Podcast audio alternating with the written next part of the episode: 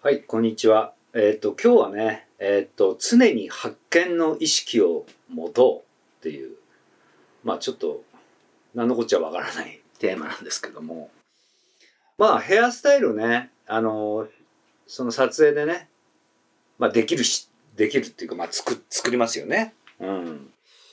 まあできる、うまくいく人も、いかない人も、まあいらっしゃるかと思うんですけども、あ今日はいい部屋作ったな、うまくいったな、イメージ通りにいったなって方やね、そういう人もいれば、はあ、何がいけなかったんだろうな、なんかうまくいかなかったな、時間もかかっちゃったし、とかね、様々ね、な人がいると思います。うん。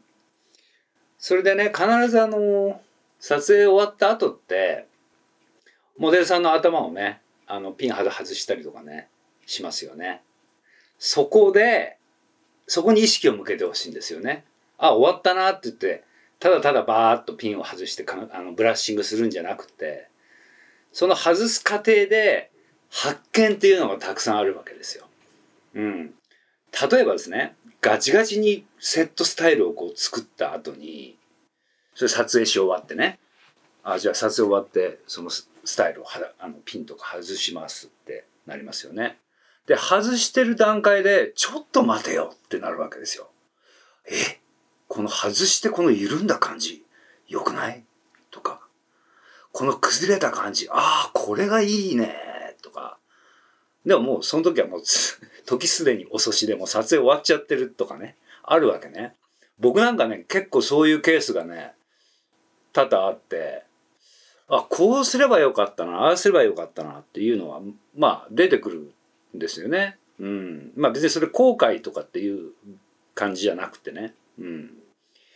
でね、あの、外し、ピンを外したりね、アウトするときにね、あ、こんなのいいねっていうのがね、常になんか多々ある、あるような気がしてるんですね。でもまた次の撮影になるとそれすっかり忘れちゃうっていうね。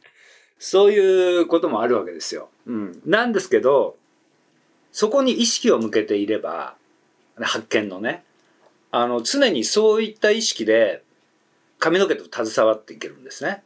うん。で、これ無意識にやっちゃうと、ああ、終わったからもう外そうで終わりっていうんじゃなくて、その過程の中にまたさらなる発見があるんですよっていうね、お話をしました。うん。